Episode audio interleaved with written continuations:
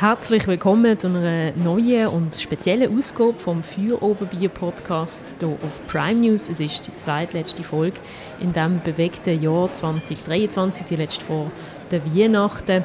Und zu Gast ist heute eine Person, über die in der letzten Woche, in den letzten Tagen ganz ein Haufen geschrieben, ganz ein Haufen spekuliert worden ist. Sie selber hat zu dem Ganzen bisher allerdings noch gar nichts gesagt. Wir hoffen, dass wir das jetzt heute oben können ändern. Es ist die Alt-SP-Grossrätin Salome Hofer, die in den Medien bis am Montag als grosse Kronfavoritin für die Nachfolge vom Sitz von Beat Jans in der Basler Regierung gehandelt worden ist. Sie hat dann aber abgesagt, was viele überrascht hat. Und wir werden jetzt unter anderem heute oben darüber reden, was in der letzten Woche alles passiert ist, aber auch ein bisschen über die bevorstehenden Festtage, das weihnachtliche Basel und das neue Jahr. Salome, herzlich willkommen. Danke, nimmst du dir Zeit. Danke vielmals für die Einladung. Merci. Mein Name ist Anja Schara und die Sendung wird präsentiert von der Birtel Biermanufaktur auf dem Dreispitz. Weil es auf die Weihnachten zugeht, nehmen wir die Ausgabe für einmal aber direkt aus dem Kleinbasel in der Adventsgasse auf bei einem feinen Glühwein.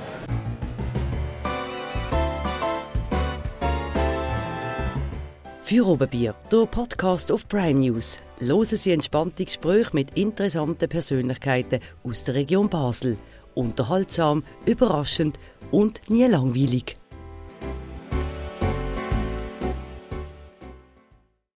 Präsentiert von der Birtel Biermanufaktur. Deine Craft-Bierbrauerei auf dem Dreispitz. Birtel. Sinnvoll. Anders.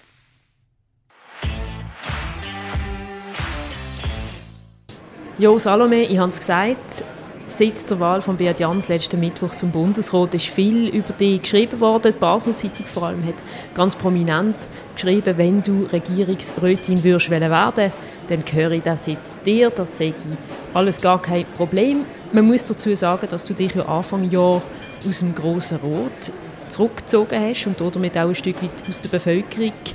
Wie ist das für dich gewesen, die Woche, wo du plötzlich wieder zum Stadtgespräch geworden bist? Ja, es war eine verrückte Woche. Ich habe ähm, unglaublich viele Nachrichten gekriegt auf allen Kanälen. Ähm, äh, dazu ist die ganze Medienarbeit gekommen, genau. Ähm, es war äh, überwältigend gewesen und teilweise, ehrlich gesagt, auch überfordernd. Ja, das muss ich ehrlich zugeben. Ja.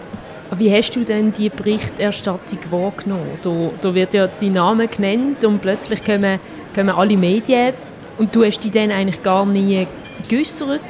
Da kann man fragen, warum hast du eigentlich nicht von Anfang an gesagt, nein, ich will nicht für das Amt kandidieren?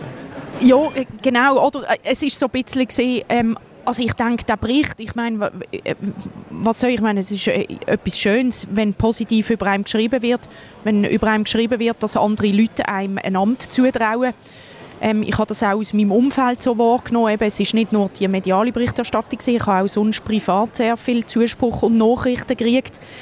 Ja, es ist, ein, es ist ein spezielles Gefühl, es ist ein schräges Gefühl, vor allem wenn man auch selber merkt, dass man sich das sehr gut überlegt, ob man das will machen und dass man selber vielleicht auch noch nicht zu einer Entscheidung gekommen ist, dann ist es wie auch all der Input ist dann irgendwann auch ähm, fast ein bisschen zu viel, damit man selber wirklich noch für sich kann überlegen kann, was soll ich jetzt entscheiden, weil ich glaube, es ist ein Amt, wo ich den Anspruch habe, dass, dass wir Leute haben, ähm, die das gut machen für die, die ganze Stadt, für die ganze Bevölkerung. Und ich finde, man muss sich das gut überlegen, ob man das will. Ähm, und nur zusagen, wenn man das wirklich zu 100% will. Genau. Du hast den Montag in einem längeren Facebook-Post äh, ja klargestellt, dass du nicht für eine Kandidatur zur Verfügung stehst. Einen Grund hast du dort aber nicht genannt. Darum bleibt für mich natürlich trotzdem die grosse Frage, warum der Entscheid am Schluss, was ist ausschlaggebend gesehen, ein Amt, wo ja ganz Haufen andere Leute gerne hätten und einem fast schon hinter geworfen wird, abzulehnen. Ja, ich, ich verstand das. Das kann man sich glaube wirklich fragen. Am Schluss habe ich wie, ich habe mir dann irgendwann gesagt, ich brauche ein gutes Bauchgefühl. Und das hat sich nicht eingestellt. Und ich kann das gar nicht so im Detail genau beschreiben, wieso sich das nicht eingestellt hat. Es hat ein paar Fragen gegeben, die ich mir gestellt habe. Ich bin jemand, der es gerne hat, wenn es harmonisch ist. wenn man es allen recht machen kann, wenn es allen gut geht. Ich habe mich sehr stark mit dieser Frage auseinandergesetzt, wie macht man das in so einem Amt, wie kann man das überhaupt sicherstellen.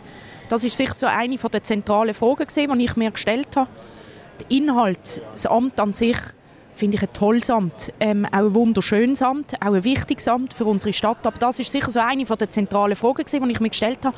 Und am Schluss das Bauchgefühl, das hat für mich meine Stimme, weil nur dann hätte ich glaube wirklich überzeugt und als gute Kandidatin in den Wahlkampf, in das Amt können reingehen. Das ist nicht gekommen und dann finde ich, dann ist es keine gute Idee, wenn man kein gutes Bauchgefühl hat. Du hast es vorher gesagt, es ist auch von deinem privaten Umfeld viel Input und viel Zuspruch gekommen. Fühlt man sich dann fast schon ein bisschen also gezwungen ist vielleicht das falsche Wort, aber, aber verpflichtet, dem Ruf nachzukommen.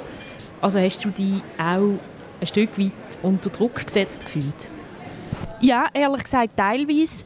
Ich muss auch sagen, eben, ich habe es gesagt, ich meine, der Medienbericht, was soll ich äh, schlecht über den sagen, weil da ist, äh, ja, das ist äh, irgendwie ein verrückter Medienbericht gewesen. Auf der anderen Seite muss ich ganz ehrlich gesagt sagen, der Zeitpunkt ist natürlich ein schwieriger gewesen, auch ein spezieller, wenn man sich überlegt, dass alles im rein hypothetischen Bereich war zu diesem Zeitpunkt. Der Beat ist dort noch nicht gewählt gewesen. jetzt ist er gewählt, was großartig ist für Basel. Dort ist er es noch nicht gewesen.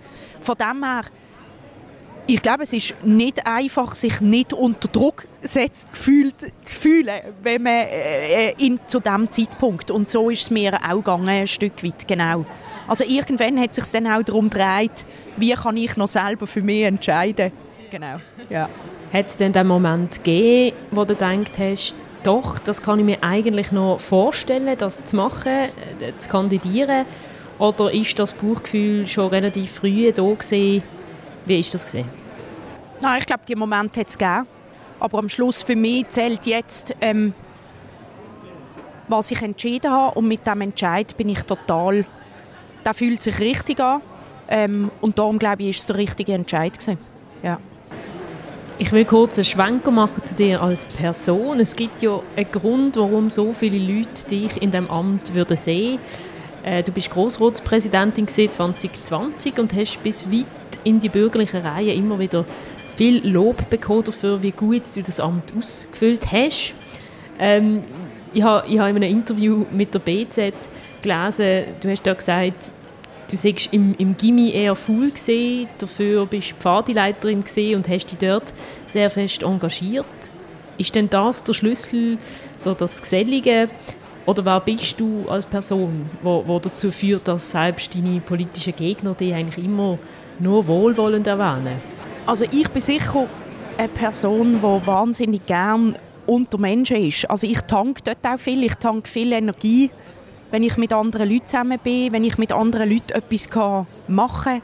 Ich bin auch so ein Vereinsmensch. Ich liebe das. Ich finde, es gibt, äh, das ist etwas Grossartiges, mit anderen Leuten irgendwie an einem Hobby frönen oder etwas bewegen. Ideen äh, auszudenken und sie dann auch umzusetzen, das ist sicher etwas, das, das liegt mir, das mache ich gerne. Da habe ich viel Begeisterung ähm, und das hilft mir sicher, weil ich darum auch sehr gerne auf neue Leute zugehe ähm, gerne mit Freunden zusammen bin, mit, mit Leuten, die ich schätze. Ähm, ja, ich denke, das ist sicher etwas, was einem hilft, ähm, weil ich wie ja, ich finde es eigentlich das Beste, wenn ich unter Leuten bin. Das muss ich ganz ehrlich sagen. Ja. Du hast ja auch bei deinem Rücktritt aus dem Grossen Rot gesagt, du magst eigentlich den, den Wahlkampf nicht. Äh, du hast jetzt zwar schon mehrere Gründe genannt, aber ist auch das ein bisschen im Vordergrund gestanden und ausschlaggebend gesehen, dass du dich eigentlich gar nicht willst äh, fighten mit den anderen Kandidierenden? Nein, ehrlich gesagt nicht. Ich glaube, Wahlkampf gehört dort einfach dazu. Es ist nicht etwas, was ich gerne mache. Es ist auch nicht etwas, was ich mega gut kenne. Muss ich auch ehrlich sagen. Ähm, es ist ganz ein anderer Wahlkampf, den man fährt, wenn man in einem Parlament auf einer Liste in einer Partei gewählt wird, wie so ein Personenwahlkampf, wo das gesehen wäre. Aber das ist jetzt kein Grund gewesen. Ich glaube, es gehört einfach dazu. Ich glaube, ich wäre jetzt sicher nicht jemand, der, wenn, wenn es einmal so einen Wahlkampf gibt, würde irgendwie angreifen. Ich würde mich, glaube weiterhin konzentrieren darauf, was wären denn meine Werte, für was würde ich einstehen und eine andere Person steht für andere Sachen ein. Das muss man respektieren und am Schluss wird der gewählt, die gewählt wo die Leute wollen. Fertig, Schluss. Also es ist, ich glaube, man kann auch Wahlkampf feiern, ohne jemand anderes angreifen. Von dem bin ich überzeugt. Jetzt ist es ja so, dass äh, sich die Ausgangslage mit deiner Absage äh, völlig verändert hat in deiner Partei. Es hat sich jetzt stattdessen der Mustafa Atici und Edi Begölgeli äh, haben sich zur Wahl gestellt. Dazu muss man sagen, dass wir das Gespräch zwei Stunden vor der Delegiertenversammlung aufnehmen. Bei der Ausstrahlung von dieser Sendung wird man sich also schon für jemanden von diesen beiden entschieden haben. Wagst du trotzdem eine Prognose? Nein, ehrlich gesagt nicht. Ich glaube, was ich einfach toll finde, ist, der SP schafft es einmal mehr, durch das wir auch einfach uns um unseren Nachwuchs kümmern und die Leute fördern und die Themen ernst nehmen, dass wir ähm, der Partei eine Auswahl stellen können, dass die Leute können entscheiden basisdemokratisch, wie wir das gewohnt sind, ähm, wer wir ins Rennen schicken eine Prognose finde ich schwierig und ich glaube, am Schluss werden wir es etwa, ich weiß nicht, wie lange es wird gehen. Vielleicht geht es drei Stunden, vielleicht geht es nur zwei. Aber irgendwann heute oben werden wir es wissen. Eine Prognose finde ich schwierig. Es gibt ja gewisse Eigenschaften, die man für so ein Amt mitbringen sollte, die einem auszeichnen. Für das, du kennst ja sowohl Mustafa Abdici und e- Edi Begögeli schon lange, haben zusammen im Grossen Rot politisiert. Was bringen die beiden mit aus deiner Sicht? Könnten beide das Amt gut ausfüllen? Äh, ja, das glaube ich. Ich glaube, sie bringen Sachen mit, wo beide mit, wo wichtig sind für das Amt. Ähm, beispielsweise eben das offene auf Menschen zugehen, den Menschen wollen zuhören. Ähm, irgendwie nicht über ihre Köpfe entscheiden, sondern irgendwie wirklich zuhören und das aktiv auch mitnehmen, finde ich, bringen sie beide mit.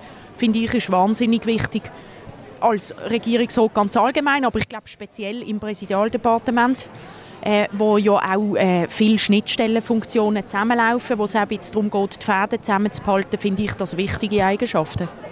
Ja.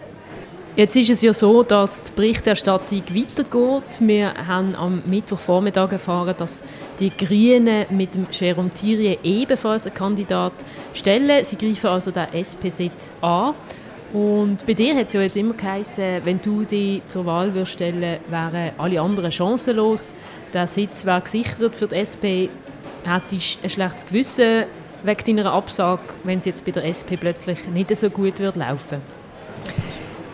Ich probiere es nicht zu haben und es klingt mir fast immer. Nicht ganz immer, aber es klingt fast immer. Und zwar aus folgendem Grund, wo ich ganz wichtig finde.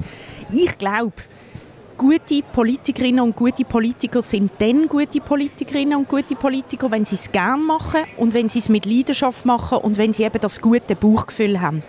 Ich glaube, ich wäre keine gute Kandidatin gewesen, wenn ich mich überreden lassen hätte, weil es dann nicht aus innerem Antrieb passiert wäre. Und das ist extrem wichtig und ich hatte das nicht gehabt und ich stand zu dem Entscheid. Ich habe es davor gesagt, er fühlt sich immer noch richtig an und das kann ich jetzt wie nicht ändern. Ähm, und das probiere ich mir immer vor Augen zu halten und eben, es gelingt mir eigentlich in, in fast allen Situationen. Könntest du in diesem Fall Stand heute auch schon sagen, wenn es zum Beispiel zu einem zweiten Wahlgang wird kommen, was ja durchaus eine Möglichkeit ist, wenn es, falls es drei Kandidierende, Kandidierende wird geben, ähm, würdest du dir das dann noch einmal überlegen, wenn man wird finden, hey, wir brauchen vielleicht doch eine andere Kandidatur? Kann ich dir heute nicht sagen. Ich habe wie ein bisschen gelernt, oder ich glaube, äh, in meinem Leben habe ich bis jetzt das eigentlich immer so gehandhabt, dass ich dann Entscheidungen getroffen habe, wenn ich sie haben müssen treffen. Ich bin auch nicht so die langfristige Planerin, das ist vielleicht auch ein bisschen ein Problem. Ähm, aber ich bin es einfach nicht. Das, kann man das ist irgendwie noch schwierig zu ändern. Man kann nicht einfach plötzlich sagen, okay, aber jetzt ist mein Zeithorizont in allem, was ich entscheide, plötzlich fünf Jahre länger. Das ist bei mir jetzt einfach nicht so. Darum, ich glaube, ich muss dann Entscheidungen fällen, wenn sie vor der Tür stehen. Äh, und darum kann ich das nicht beantworten. Aber du schließt es in dem Fall auch, auch nicht aus und sagst, nein, auf keinen Fall. Nein, das wäre glaube blöd, weil dann würde ich dem widersprechen, was ich jetzt gerade gesagt habe.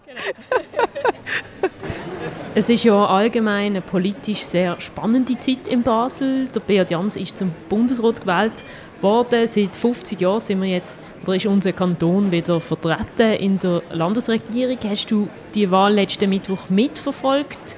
Und wie schätzt du das ein? Was hat das für eine Wichtigkeit für unsere Region? Ich, also ja, ich habe es mitverfolgt. Ich finde Bundesratswahlen, aber also, ja, ich bin ein politischer Mensch. Ich habe Politikwissenschaften studiert irgendwann einmal. Ich, ich finde es super. Also ich finde es wirklich immer toll. Ja, es ist ein bisschen wie Krimi, genau. Äh, auch wenn am Schluss vielleicht dann gar nicht so viel äh, Unerwartetes passiert, aber ich finde es immer spannend. Ich finde es für die Region ist es ein wichtiges Zeichen. Ich glaube, am Schluss ist das eine Konkordanzbehörde, die für die ganze Schweiz und für alle Leute, die in diesem Land leben, muss Entscheidungen treffen.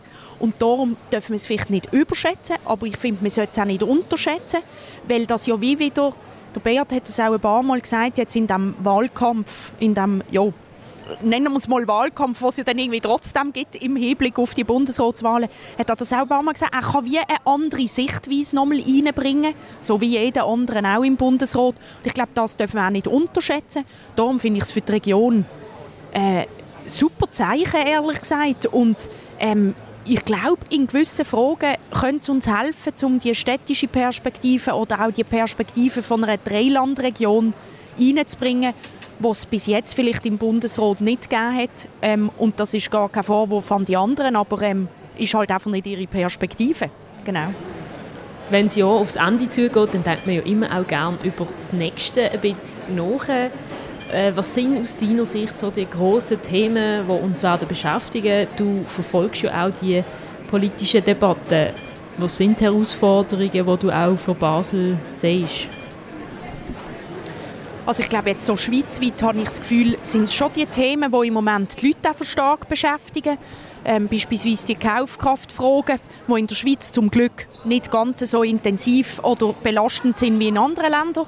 Ähm, Krankenkassen, Gesundheitswesen, wie können wir dort weiter, Altersvorsorge, was können wir dort für langfristige Lösungen finden. Ähm, da gibt es ein paar wichtige Abstimmungen im nächsten Jahr, äh, die auf uns zukommen. Und in Basel glaube ich auch. Wahrscheinlich sind es am Schluss ähnliche Themen. Wie geht es weiter mit der Gesundheitsregion? Wie geht es weiter mit der Verkehrsregion? Wie wollen wir ähm, die Stadtplanung weiter vorantreiben oder eben nicht, je nachdem, was für Entscheidungen gefällt werden. Ich glaube, das werden, werden grosse Fragestellungen sein im nächsten Jahr. Du bist ja noch jung, gerade in der politischen Sphäre mit 37. Äh, wenn du jetzt so erzählst, du verfolgst ja all die Themen Kützelt es dich denn eigentlich nicht ab und zu wieder in die Debatte einzusteigen? Oder denkst du an, hey, wieso bin ich eigentlich aus dem grossen Rot zurückgetreten? Das habe ich noch nie gedacht. Ich habe das Gefühl, ich bin zu einem, ich bin zu einem Moment rausgegangen, wo ich es einfach, ich habe das wahnsinnig gern gemacht, bis zum letzten Tag. Ich habe gewusst, in zwei Jahren werde ich eh nicht mehr kandidieren weil, ich, weil wir die 16 Jahre Guillotine kennen in Basel-Stadt. Das ist völlig okay, das finde ich auch gut. Ich finde es immer gut, wenn neue Leute auch reinkommen. Ähm, aber ja, klar, äh, also mich interessiert das alles. Ähm, ich finde das spannend zum Mitverfolgen, aber es ist jetzt nicht so, dass ich denke, oh je, jetzt kann ich hier nicht mitschwätzen oder so. Ich glaube, wenn man will mitschwätzen, das ist ja das Gute in der Schweiz, finde ich, dann findet man immer noch einen Weg, wie man das kann. Ähm, sei es in einer Partei oder sei es, äh, ich weiß auch nicht, sonst in, einem, in irgendeinem Initiativkomitee oder so. Also ich glaube, die Möglichkeit besteht immer, egal ob man jetzt im Parlament ist oder nicht. Ich habe es noch nie bereut, dass ich rausgegangen bin. Ja. Aber ein, politisches Comeback ist, ist in diesem Fall nicht ausgeschlossen, oder? Ja, genau, genau. Wäre jetzt blöd, wenn ich würde sagen, also bis, äh, keine Ahnung, wie alt ich werde, äh, werde ich sicher nie mehr politisches Amt machen. Ich bin ja jetzt auch im Bürgergemeinderat. Also, ich, das, ja, also nein, das kann man sicher, oder ich finde, man sollte das nicht ausschließen, wenn es einem Spass macht und wenn man Leidenschaft hat in diesem Bereich. Bevor wir zu ein paar weniger politischen Themen übergehen, interessiert mich doch noch die Blick auf, auf den 3. März, Ersatzwahl in Basel-Stadt, Nachfolge von Beat Jans. Ähm, es ist unglaublich spannend. Wir Journalistinnen und Journalisten fiebern da ja auch immer mit. Ähm, das ist für uns auch wie, wie so ein spannender Krimi. Wie blickst du auf das Datum? Wie gesagt, wir haben die SP, die das jetzt will verteidigen will. Die Grünen sind dabei und auch die Bürgerlichen werden die Woche wahrscheinlich noch kommunizieren, wer sie schicken. So spannend ist es, ist es schon lange nicht mehr gesehen. Das habe ich ehrlich gesagt auch das Gefühl. Ich glaube jetzt so aus der ähm, Bürgerinnenperspektive, die Leute, die werden können wählen ähm, ist das sehr spannend und es ist super, weil ich glaube, sie werden eine breite Auswahl haben, um zu entscheiden, wer soll das machen soll bei beiden Amten, Regierungsratersatz und beim Präsidialdepartement. Aus, der, aus meiner persönlichen Perspektive ähm, will ich einfach, dass das jetzt in SP-Hand bleibt. Punkt. genau, so ist es. ist es ein Risiko für links, dass die Grünen jetzt hier antreten? Ja, also ich meine, ich glaube, da, da, muss man wie nicht, also ich glaube, das kann man sich irgendwie ausrechnen. Je mehr Kandidierende, desto mehr verteilen sich die Stimmen. Und auf der anderen Seite glaube ich, das ist einfach unser System. Jede Partei, blöd gesagt, jeder Mensch, der sich darf zur Wahl stellen kann sich aufstellen lassen. Also irgendwie, ich weiß nicht, ich, ich sehe das einmal gar nicht so streng. Darum bin ich auch nicht Parteistrategin. Ich wäre ganz schlecht in dem, ehrlich gesagt. Wirklich ganz, das wäre ganz schlimm. Zum Glück äh, will das niemand von mir, weil das würde ich wirklich nicht gut machen. Aber ich glaube, das ist doch logisch, dass so Sachen passieren und weil es auch einfach, das gehört dazu. Und es gibt immer die Momentum, das finde ich eben macht, macht Politik so spannend. Ähm, ja, aber ja klar, wenn man die Stimmen anschaut, ähm, auf drei Leute Stimmen verteilen, da gibt es eine größere Verteilung, wie wenn es nur zwei Leute wären. Das ist einfach so. Ja. ja, wir sind wahnsinnig gespannt, wie das wird ausgehen. Jetzt gehen wir noch ein bisschen weg von der Politik. Du bist ja auch Obfrau von der Junteressli, also aktive Fasnächtlerin. Äh, bist in Riechen aufgewachsen, Kleinbaslerin auch. Ähm, ja, die Fasnacht ist ja nächstes Jahr, äh, findet sie schon früher statt als sonst. Was laufen jetzt hier alles für Vorbereitungen? Sind ihr schon mit drin? Wir sind mit drin. Ähm, ich bin an diesem Umzug für die Eva Herzog und der Erik Nussbaumer. Ich gehe morgen an den Umzug von Beat Jans. Ähm, und man hat richtig gemerkt, es ist so das erste Mal so ein leichtes Fieber ausgebrochen. Bei mir selber auch. Ich wäre am liebsten gerade noch weitergelaufen, wo man dann aufgehört hat vor dem Stadtcasino. Ja, wir sind voll in den Vorbereitungen. Wir haben dieses Jahr dürfen wir am Trommeli dabei sein ähm, sind dort am Üben, ähm, haben bald Kostümausgabe. Ähm, wir sind mittendrin und ähm, die Vorfreude ist äh, schon groß bei mir zumindest. Ja. Verliert man denn überhaupt äh, noch Gedanken an Weihnachten, an Festtage, Neujahr und all das? Oder, oder ist man dann so als äh, angefressene Fasnächtlerin gedanklich sowieso schon viel weiter? Ja, nein, ich glaube irgendwie, es ist wie so, man weiß auch, wenn die Weihnachtszeit da ist, dann geht es nicht so lange, bis die Fasnacht kommt. Und das ist irgendwie schön. Aber nein, ich freue mich auch sehr auf Weihnachten. Ja, genau. Ich habe irgendwie das Jahr irgendwie und vielleicht hat die verrückte Woche auch noch ein bisschen dazu beigetragen, habe ich wie auch gemerkt, es ist unglaublich toll, wenn man so ein Umfeld hat, wo man auch so viel Unterstützung hat aus, aus einem wirklich ganz engen Umfeld, natürlich namentlich von meiner Familie und von meinen Freunden. Und jetzt mit ihnen können Weihnachten feiern, das ähm, finde ich besonders schön, aber ich finde es jedes Jahr schön. Ich habe sehr gerne Weihnachten, ja. ja. Du bist ja auch in den Kulturthemen fest, fest mit dabei, bist Mitglied bei Kulturstadt Jetzt. Da haben das Jahr ja auch abschließend, äh, abschließenden Erfolg können feiern mit der Trinkgeldinitiative. Wir stehen jetzt hier zum Beispiel mit in der Adventgasse im Kleinbasel. Der Anlass ist das erste Mal, glaube ich, 2015 ins Leben gerufen worden. So Sachen gehören ja auch zum kulturellen Basel, zum Zusammenkommen. Wie nimmst du diese Veranstaltungen wahr? Gibt es von denen genügend? Soll es noch mehr sein?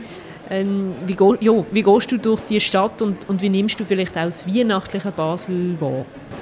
ich finde einfach, ich finde alles toll, was entsteht. Zum Beispiel gerade auch das, oder? Ich meine, das sind einfach Leute, die eine gute Idee haben und die dann den Schnuff haben, um das durchzusetzen.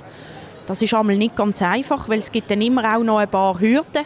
Gewisse sind berechtigt, gewisse aus meiner persönlichen Meinung weniger berechtigt, genau.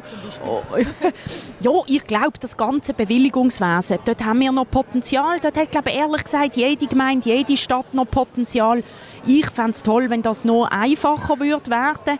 Ich glaube, man muss aber auch respektieren, dass es Leute gibt, die es zu einfach finden und die es schwierig finden, wenn es immer nur überall laut ist und etwas läuft und konsumiert wird ich persönlich finde das halt sehr toll und ich finde, es gehört auch ein bisschen zu einer Stadt.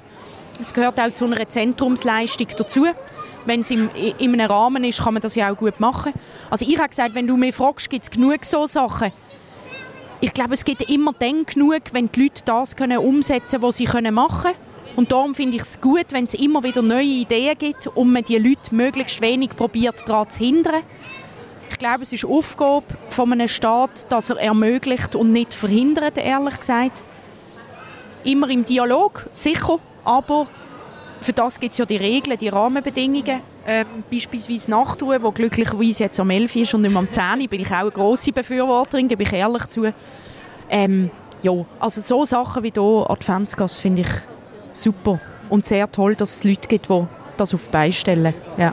Dein Vorstoß ist ja immer noch hängig von damals, wo, wo will, dass die großzügigere Ausschulung, wie wo wir sie in der Pandemie kennt haben, soll weitergeführt werden. Ja, aber dort muss ich wirklich sagen, ich finde, das machen sie wirklich gut, dass sie jetzt eigentlich sehr, sehr einfach, so wie ich es wahrnehme, bei neuen Bewilligungen oder auch wenn jemand das anfragt und möchte die großzügigere Bewertung weiterhin machen, dass das möglich ist. Ähm, da, also dass man die Alment großzügiger nutzen kann. Ähm, und ich glaube, so Sachen sind, sind super. Ähm, ich glaube, man sieht ja auch, dass die Leute das nachfragen. Es ist jetzt irgendwie Mittwoch zu oben am 6 und ähm, die Adventsgasse ist schon ziemlich voll, genau. Und im Sommer wissen wir, äh, wie es auf den Plätzen und am Rhein aussieht. Also offensichtlich gibt es die Bedürfnisse und dann ist es doch super, wenn wir denen können irgendwie äh, gerecht werden ja. Vielleicht kannst du etwas anteasern, wo bei Kulturstadt jetzt vielleicht im nächsten Jahr so an Themen kommt oder vielleicht hast du auch Wünsche was in Basel kulturell weiter so soll laufen was, was sind da Pläne? Ja, genau. Ich glaube, ehrlich gesagt, ähm, wir haben jetzt mit dieser Trinkgeldinitiative, aus unserer Sicht ist das ein Meilenstein gewesen. und ich glaube, jetzt ähm, geht es auch darum, dass wir liefern, dass die Akteure, die eine aktive Rolle dürfen, jetzt einnehmen, unter anderem das Musikbüro, wo ich im Vorstand bin, dass wir wirklich auch zeigen, ähm, dass das funktioniert. Ähm, dann bin ich schon sehr zufrieden, ehrlich gesagt. Und ich glaube, wir müssen immer dranbleiben. Das sind wie Themen, wenn ich anschaue, wo meine Kolleginnen und Kollegen Kulturstadt jetzt gegründet haben, vor über 20 Jahren, dann ist es wie so ein bisschen, gewisse Themen, die kommen einfach immer wieder. Und dort muss man dranbleiben und dort muss man immer im Dialog bleiben. Und darum habe ich jetzt nicht einen spezifischen Wunsch, der jetzt irgendwie noch wichtig wäre, sondern ich glaube auch, es ist immer auch mit dieser Trinkgeldinitiative, gerade jetzt, ich glaube, jetzt können wir in die Umsetzung gehen, jetzt können wir endlich gewisse kulturelle äh, Bereiche äh, fördern und das wollen wir jetzt machen und da sind wir irgendwie motiviert und ich glaube, das steht jetzt ein bisschen im Vordergrund, für mich persönlich. Gut, wir kommen zum Ende. Das neue Jahr steht, äh, wie gesagt, vor der Tür, das wissen wir alle und das ist ja für viele immer so eine Zeit vom Umbruch vielleicht von Neuanfängen. Meine letzte Frage ist darum eine, die mich eigentlich persönlich immer ein bisschen nervt, wenn man sie mir stellt, aber ich stelle sie jetzt trotzdem dir.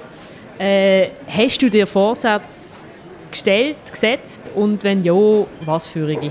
Nein, ich setze mir keine. Ehrlich gesagt. Ich glaube ich weiß ich habe das Gefühl, es ist so ein künstlicher Zeitpunkt, um das zu machen. Ich fände es eigentlich wichtiger, dass wenn ich mir etwas vornehme, egal ob es jetzt 3. Juli ist oder 31. Dezember, dass ich das dann auch wirklich umsetze. Aber ja, auch bei mir ist es etwa gleich. Manchmal scheitere ich und manchmal mache ich es dann auch wirklich. Aber nein, ich habe keine. Dann sind wir ein schlechtes Duo, um vielleicht quasi genau. Vorschläge machen für, für neue Vorsätze. Genau. Nehmen wir doch das trotzdem als, äh, als Schlusswort. Danke dir vielmals, Salome Hofer, für den Einblick und für deine Ausführungen. Danke vielmals fürs Gespräch. Merci für die Einladung. Und natürlich hoffen wir, dass es auch euch, den Zuhörerinnen und Zuhörern, gefallen hat. Wenn ja, tönt der Für Oberbier Podcast doch abonnieren. Auf allen gängigen Podcast-Plattformen ist das möglich. Schreibt uns in die Kommentare, empfehlt uns weiter. Wir hören uns beim nächsten Mal und bis dann wünsche ich allen schöne Festtage.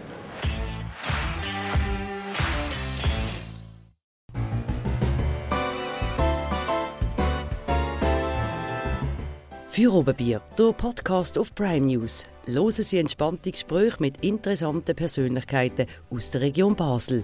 Unterhaltsam, überraschend und nie langweilig.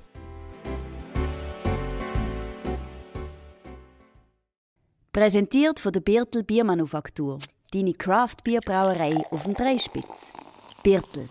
Sinnvoll. Anders.